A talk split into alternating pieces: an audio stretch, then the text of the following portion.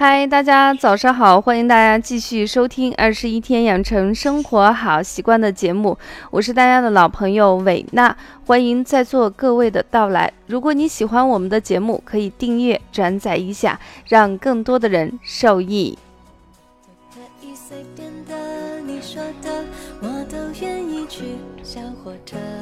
摆动的旋律那其实最近呢，伟娜接到了一个课程的诉求。大家都知道，我的主要方面是介绍中医养生类的课程。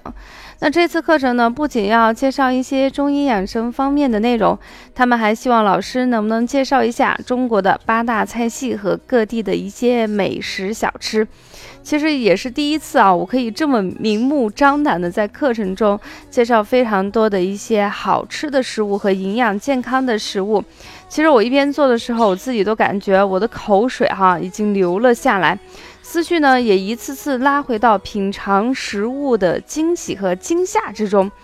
嗯，每当这时候，我都在想，食物对于我们每个人来说，它到底意味着是什么？呃，我想了一下，我觉得对于我们每一个人来说，它不仅仅可以让我们饱腹；对于陌生人来说，聊聊美食，聊聊吃的东西，可以拉近彼此的距离和好感。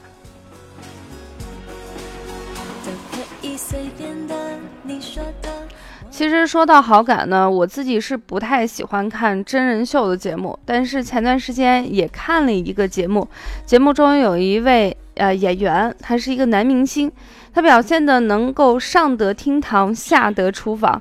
反正看完了这个节目以后，不仅是坐在电视机前的我们，还是节目中每次请的一些访客，他的胃呢都被这个男明星给牢牢的抓住。所以很多人不由得去称赞，你实在是太有魅力了，你怎么什么都会做呢？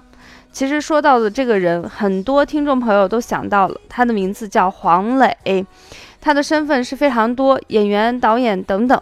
那最近我觉得大家最为认可的，应该就是黄小厨了。所以很多网友都喊出一句话啊：“上天欠我一个像黄磊一样的老公。”那黄磊呢也说过一句话，说这辈子人这辈子最幸福的事情，最重要的事情，也就是和家人一起吃顿饭啦。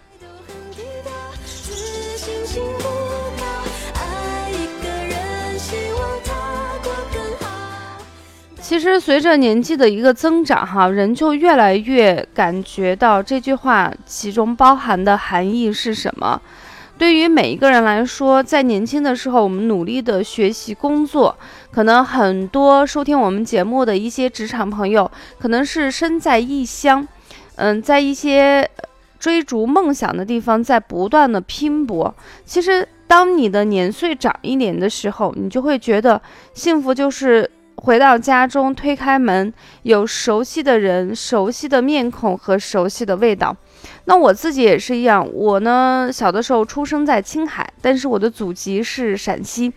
那么这些年哈，就是以前没有什么太大的感觉。这一两年，我发现啊，就是陕西人是爱吃面的。其实我原来在家的时候，我也不需要，就是说我要吃个面。但是呢，现在的感觉就完全不同了。每一次出差回到家里头，如果我能吃上我妈给我做的一碗油泼面，我才自己会觉得我真的是回到了家，心里头有一种特别的满足感。其实，在这时候，食物它仅仅是一个链接。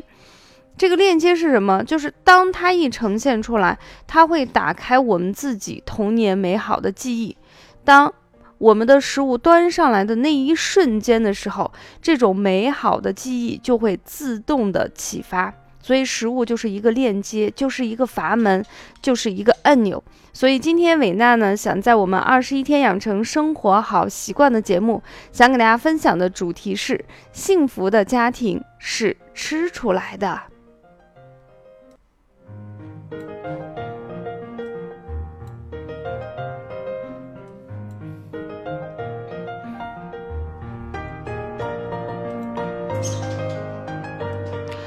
嗯，在伟娜童年的记忆中，我觉得我们家是吃的特别好。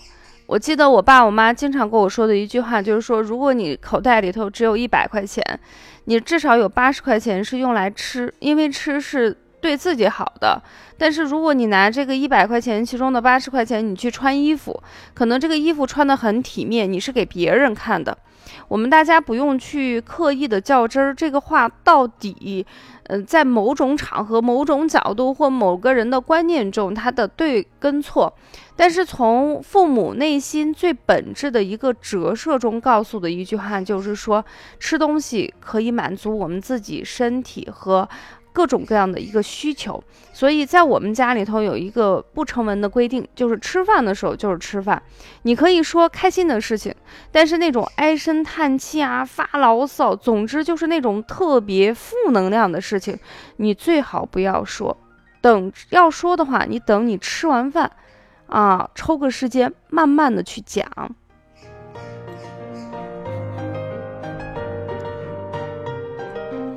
那有的人就说，为什么这样呢？为什么吃饭的时候不能说一些负能量的东西，只能说高兴的东西呢？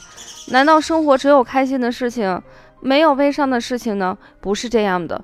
在我们中医养生里头，有一句话是这样说的：按照我们五脏的，呃属性来说，我们的肝是属木，木呢它是喜欢调达；那我们的脾呢属土。那么这个土呢，能够正常跟木的关系是木克土。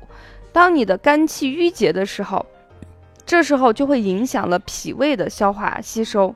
这样的话，在这种情况下，吃饭的时候就容易出现消化不良。其实我们举个最简单的例子，就是你心情不好、闷闷不乐的时候，其实你是吃不下饭的。相反，你心情特别暴躁的时候，你也是吃不下饭的，因为你肝火太旺，气都气够了，哪有食欲去吃呢？那么，其实对于消化方面呢，我们中医有非常非常多的一些解释，在我们的身体里头。主要管消化吸收的脏腑呢是脾胃，我们中医经常会说脾主运化。其实我简单的给大家说一下，就是当一个美食或食物进入我们的口中，经过口中简单的咀嚼，然后就进入下一个器官，就是我们的胃中。胃呢可以把射进去的食物经过胃的一个打磨，就是个搅拌。你可以想象中磨豆浆的整个过程就跟这个特别相似。我们的脾胃呢，就跟那个豆浆机一样，把进入的食物尽可能打成很细很细的粉，尽可成成为一个乳糜状，然后这样的话，我们的人体才能够消化吸收。其实我们在近现代一个非常有名的一个中医大师秦伯卫，在他的那个《千斋医学讲稿》中，对这里头有一个比较详细的一个描述，我们大家一起来分享一下。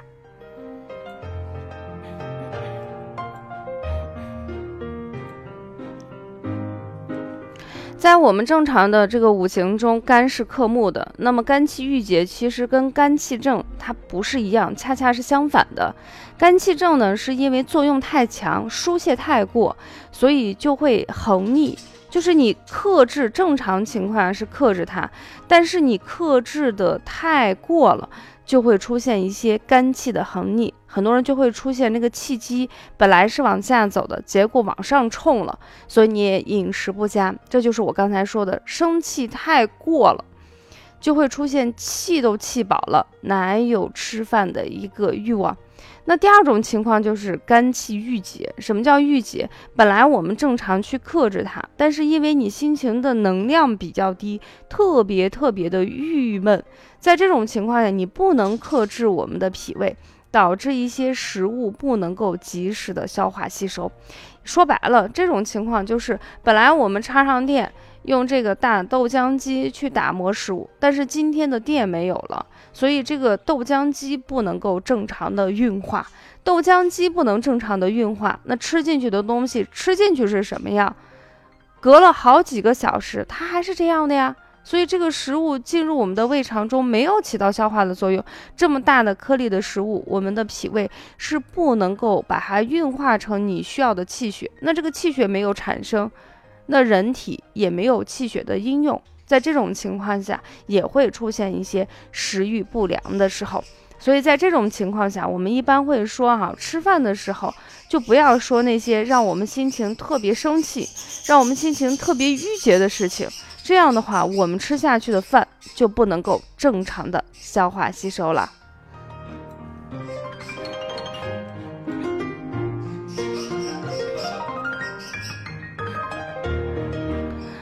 嗯，其实对于这个饮食不能够消化吸收，我自己想到的一个最极端的例子就是《西游记》，就是那有一集，就是大概在端午节的时候，这个金毛猴化身赛太岁驾运而来。让我们的那个什么朱子国的国王把他的媳妇儿给他交出来。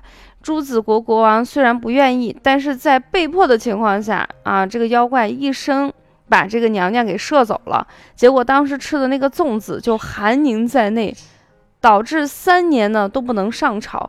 我们的孙悟空呢化成一个医生，炼了一个丹，叫做乌金丹，然后还用那个什么无根之水送服之下。然后我们的那个朱子国国王把这个病给他治好了。其实我们大家都想到那个乌金丹是什么？看过《西游记》的人都知道，那个乌金丹里头的主要成分之一叫做锅底灰。那么锅底灰在我们中医里头被称为百草霜，所以它可以化一切难以消化的食物。那么大家呢，在平时的时候，我们心情不好的时候，会难免会有一些郁结的时候，我们吃了食物不能够消化吸收，大家也不太愿意，或者说可以整到这个我们的锅底灰。那么今天维娜给大家推荐另外一个东西，叫做麦芽。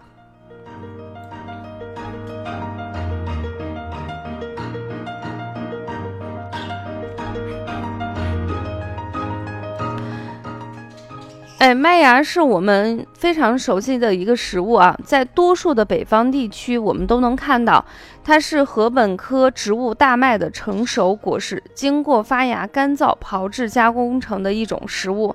现在在全国范围内，喝大麦茶的习惯没有像现在的韩国保存的那么好。其实，在我们中医的一个药方中，有一个叫三仙。就是麦芽、神曲和山楂，它是可以消一切食物的。那么对于北方人来说，我们吃面食、吃谷物的食物特别多，所以今天给大家推荐的是麦芽。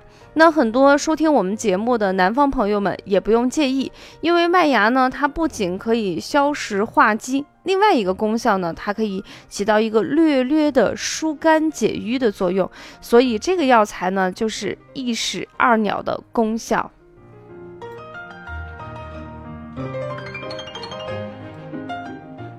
其实我们麦芽的这个消食的能力，包括疏肝解郁的作用，它并不是很强。它的优势就是它的功效还是比较多的，既能够化食，又可以什么疏肝解郁。最主要是它是一个药食同源的食物，它本身就是食物，所以你可以长期大量的反复去吃。女性、男性、老人跟小孩都是可以放心使用的。当然，维娜也会给大家推荐，如果你要增强某种其中的功效，你可以搭配一些其他的药材。比如说，当你的那个肝气郁结、胸腹比较胀闷的时候，一般情况下我们都可以选麦芽十二克左右，跟我们的佛手柑呀、香橼取上六克。然后把它进行一个熬煮，来增强它那种疏肝和胃的一个功效。那如果说你的脾胃运化功能比较弱，感觉吃进去的东西消化吸收不好，那有一些人仅仅是觉得啊，吃也是能吃，消化也能够消化，就是差那么一点点。那我们也可以选六到十二克的麦芽，在饭前和饭后的时候，把它当水一样泡着去喝。这样的话，略略的起到一个推动的作用，来促进我们食物的消化吸收。但是有一些人呢，就是吃我没有欲望，吃进去了，我那个消化的能力也比较差。那么在这时候可以配一些党参、白术，各取六克左右，也可以放上十二克的陈皮。跟我们的麦芽熬成我们的啊中药汤，在这种情况下，我们的麦芽因为有了党参、白术、陈皮的帮忙，就可以增强消食健脾的功效啦。